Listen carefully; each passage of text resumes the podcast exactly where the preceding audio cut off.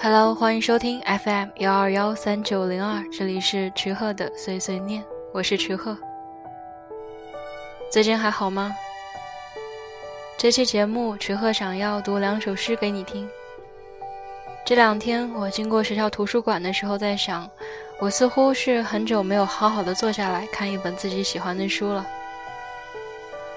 上高中的时候，对于看书这种事情还是很狂热的。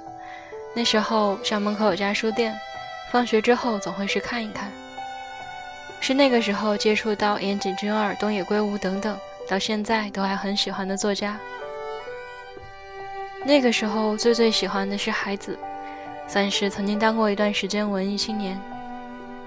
说实话，海子的诗自己是看不懂的，看不懂他想要表达什么，但是文字的魅力就在于此。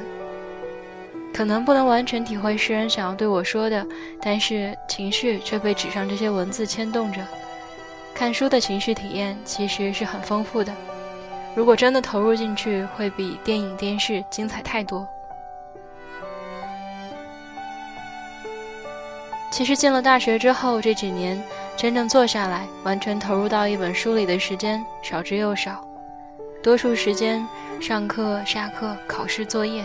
每天看起来很忙碌，每次都想空闲时间一定要看哪几本觊觎了很久的书，可是真的到了空闲的时间，却放不下手里的手机，或者干脆窝在宿舍里不想动。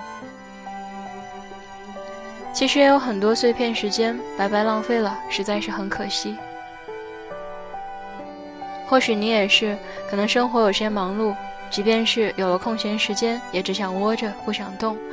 所以就想做这么个系列，每一期的节目不会很长，每期的节目挑几首诗或者一段话读给你听，你只要塞上耳机就好了。那这第一次的尝试，池鹤想要读给你的是两首诗，第一首是池鹤很喜欢的现代诗人海子的诗，也是高中的时候最喜欢的现代诗之一。夏天的太阳，孩子。夏天，如果这条街没有鞋匠，我就打着赤脚，站在太阳下看太阳。我想到，在白天出生的孩子，一定是出于故意。你来人间一趟，你要看看太阳，和你的心上人一起走在街上，了解他，也要了解太阳。夏天的太阳，太阳。当年基督入世，也在这太阳下长大。